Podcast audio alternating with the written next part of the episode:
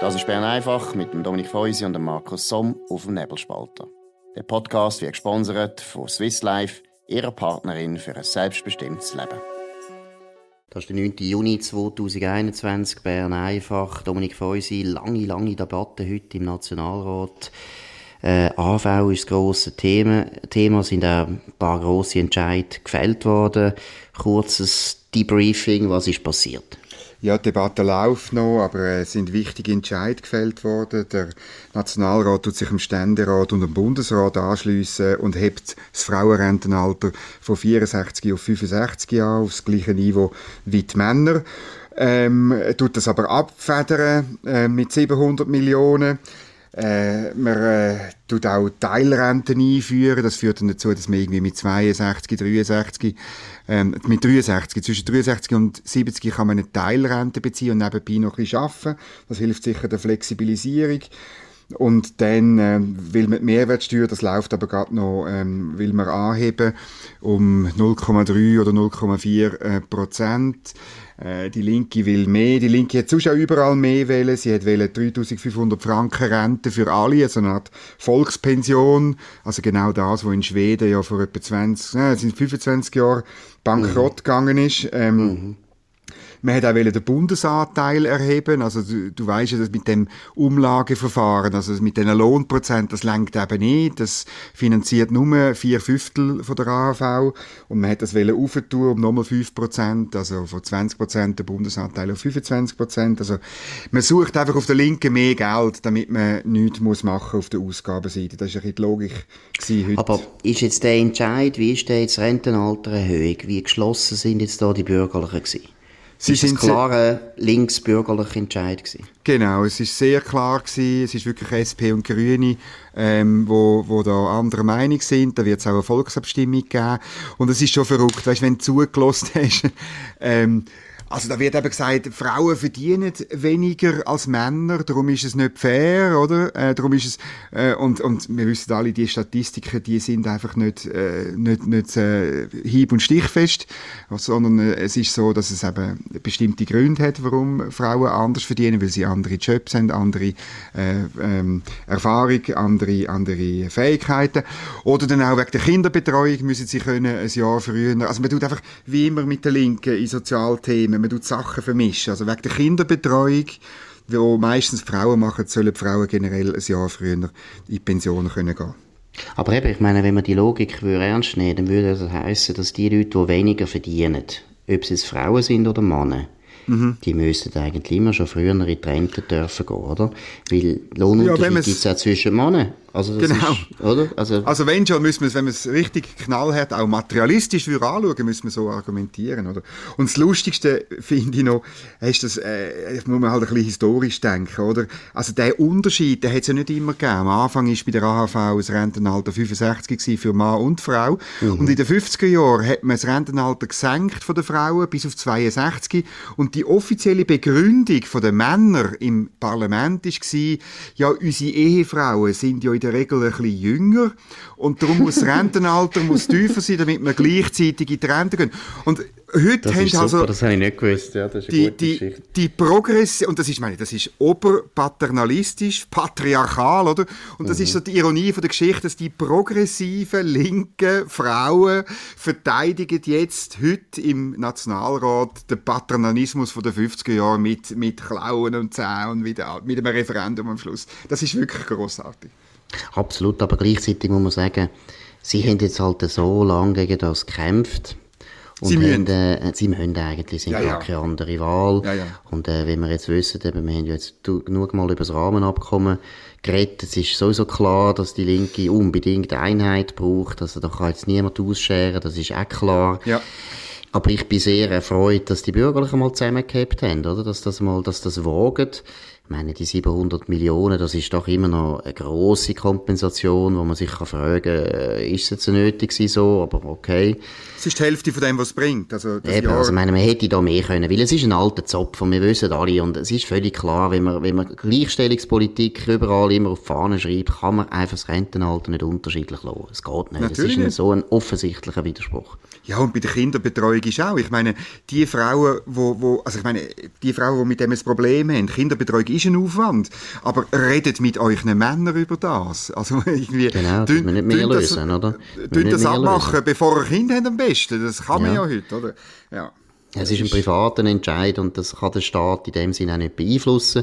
Und es ist ja auch nicht wahr, dass jetzt äh, das Rentenalter entscheidend dafür die Entscheid sind von den Frauen. Da denkt ja gar niemand das. Rentenalter, genau. wenn überhaupt die Frage genau. aufkommt. Also es ist an dem äh, ein bisschen heuchlerisch.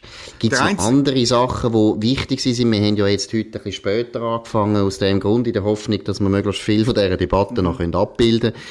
Gibt es noch andere wichtige Differenzen oder Auseinandersetzungen, die heute in der Debatte gekommen sind?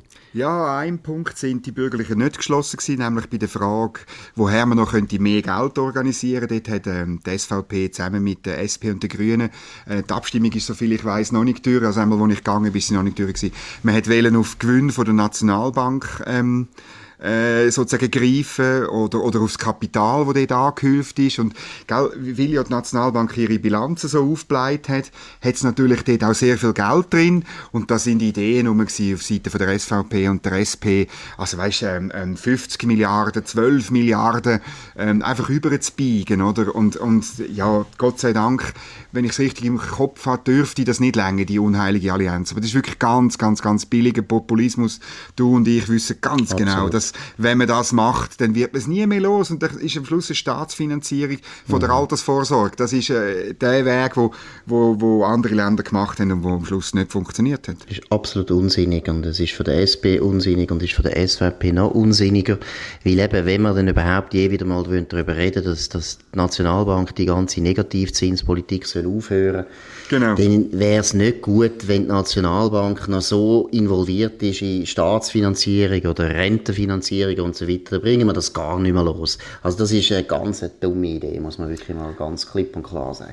Ganz eine ähnliche Debatte hat es auch im Ständerat gegeben, weil dort ist ein Vorstoß aus dem Nationalrat, wo will, dass die Erträge aus den Negativzinsen, die die Nationalbank hat, dass wenigstens die in die AHV gehen. Und das wären also irgendwie 1,1, 1,2 Milliarden. Und dort war noch lustig, oder, weil der Ständerat äh, Rechsteiner St. Gallen hat gesagt, ja, also die AV sei eben sehr solid finanziert, oder? Das Umlageverfahren mit Lohnprozent, oder? Das, wo ja Basis ist, eben die vier Fünftel von der Gesamtausgabe werden durch das finanziert. Das sei sehr solid, oder? Aber wenn du die Rechnung anschaust, oder? Wenn man nur das Umlageverfahren nimmt, dann schreibt die AHV jeden Monat 1 Milliarde Verlust. Und mhm. ein SP-Ständerat, früheriger Präsident vom Gewerkschaftsbund, nennt das solid. Das habe ich sehr mhm. eine schöne, klare Äußerung gefunden. Ja, es ist solid, eine solid, eine solid falsche Aussage. Das genau. kann man auf jeden Fall sagen. Aber es ist eben auch ein bisschen, ich weiß auch nicht, und das ist natürlich die grosse Lebenslüge von der Linken und vor allem von den Gewerkschaften. Eigentlich wissen alle, Demografie hat sich einfach geändert und das ist mhm. ja gut. Aber es ist doch einfach logisch. Ich meine, das Rentenalter 1965, äh, nicht 1965, 65 kommt von Bismarck. das ist etwa 1800, hm, ich glaube etwa 1880. Ja, ja, wir die ja, deutschen ja. Sozialversicherungen. Also 1880, Lebenserwartung 1880, würde ich jetzt sagen, ja, ist wahrscheinlich etwa 66 gewesen oder so etwas. Maximal. Also die haben gewusst, die Leute sterben sowieso gerade, die Rente muss nicht lange heben. Und das ist einfach absurd, dass man da einfach sich so schwer tut, endlich das mal einzusehen. Das verstehe ich nicht. Ja, das ist, ist wirklich eine große Frage. Und man macht so ein Tabu auf der linken Seite.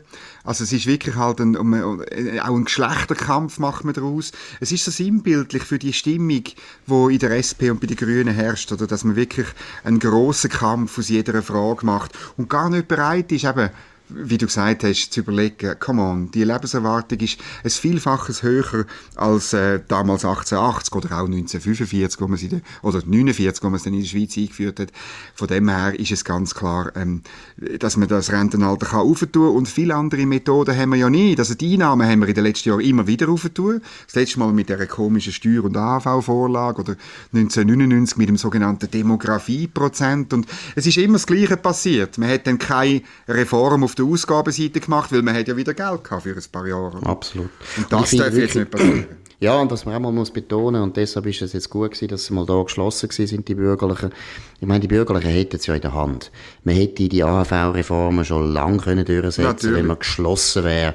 Und das ist natürlich vor allem die CVP heute Mitte die Partei, die meiner Meinung nach da sehr häufig einfach zu viel und zu häufig mit der SP paktiert hat kann man hoffen, dass das ein bisschen aufhört. Ich weiß nicht, warum es soll aufhören, aber ich hoffe, dass es aufhört, weil es ist wirklich, ich glaube auch den Leuten, Volks, Volksabstimmung muss man nicht fürchten wenn man äh, den Leuten mal erklärt, wir müssen irgendwo etwas machen beim Rentenalter. Und dann kann man ja eben, ich habe nichts dagegen, wenn man so gewisse Kompensationen macht, das ist okay, aber wir müssen mal den, wie soll ich sagen, die Struktur verändern. Wir müssen einfach irgendwo einen, einen Mechanismus haben, dass die AV, also das Rentenalter sich einfach anpasst, automatisch der Demografie und dass wir nicht jedes Mal eine politische Diskussion über das haben. Ja, das geht nicht. Und ich meine, ich schaue eigentlich ähm, der Abstimmung relativ gelassen entgegen. Und, und sogar wenn man dann wieder einmal verliert, also man, man muss sagen, oder Gewerkschaften und die SP sind stark in so Abstimmungskämpfen, ähm, aber äh, man muss es halt vielleicht auch mehrere Anläufe machen. Links macht auch immer mehrere Anläufe, tun sich schon am Sonntagabend, wenn sie verloren haben, zum Sieger erklären. Das muss die Bürgerliche halt vielleicht auch mal lernen. Ja, wir sind ja nicht für gekommen. Wir haben jetzt wirklich ja, viele Vorlagen gemacht, wo man dann immer wieder gefunden hat, wir müssen unbedingt schauen, dass die Linken ins Boot hineingeholt werden. Die meisten Vorlagen sind von Sozialdemokraten, also Bundesräten, vorgeschlagen worden, wo eigentlich hätten sollen durchgehen weil man eben ein bisschen breiter aufgestellt war, aber es stimmt nicht, oder? Das ist dann gleich wieder nicht gegangen. Also, die Blockade in der AV kann man überwinden, wenn die Bürgerlichen mal ein paar gute Ideen haben und dann wirklich auch wagen, einmal einen ja. klaren Kampf zu führen. Das ist ein gutes Stichwort, gute Ideen. Ähm, gibt noch eine kleine Erfolgsmeldung aus dem Ständerat. Der Ständerat hat äh, ganz knapp 21 zu 20 bei drei Enthaltungen ähm, der Vorstoß angenommen vom FDP-Ständerat Rudi Noser, Kanton Zürich weißt du, wo will, dass der Bund überprüft, ob die NGOs wirklich gemeinnützig sind und deshalb zu Recht von der Steuerbefreiung ähm, profitieren. Das war eine lustige Debatte, gewesen, weil äh, links, also so äh, Frau Torrance, äh, der Christian Löwra äh, und, und auch der Herr Rechsteiner sind Sturm gelaufen gegen diesen Vorschlag. Sie haben es noch clever gemacht, also offensichtlich hat man, das hat ein Ständerat mir erzählt, haben bürgerliche Stiftungen haben Briefe geschrieben, es eine ganz gefährliche Motion, dass man das überprüft Höfe. Und heute ist auch noch, also die NZZ hat sich auch noch hinreissen lassen, auch mit einem bürgerlichen Exponent, der äh, gesagt hat, in der NZZ, eben sie ganz gefährlich, wenn man da überprüft, ob die NGOs wirklich steuerbefreit sind, zu Recht. Können wir doch mit dem Namen nennen? Wer ist das gewesen, damit wir wissen, dass wir den nicht mehr wählen müssen? Wer ist also Benno Schubiger ist ein Vertreter von der Stiftungen, ist das gewesen, also nicht ein Politiker. Ah, okay, kein Politiker. Ja, ja. ist gut. Aber Benno auch das... Schubiger tun wir nicht mehr wählen. Nein, ich meine, das ist eben typisch, das ist eben typisch, warum die Bürgerlichen immer wieder verlieren.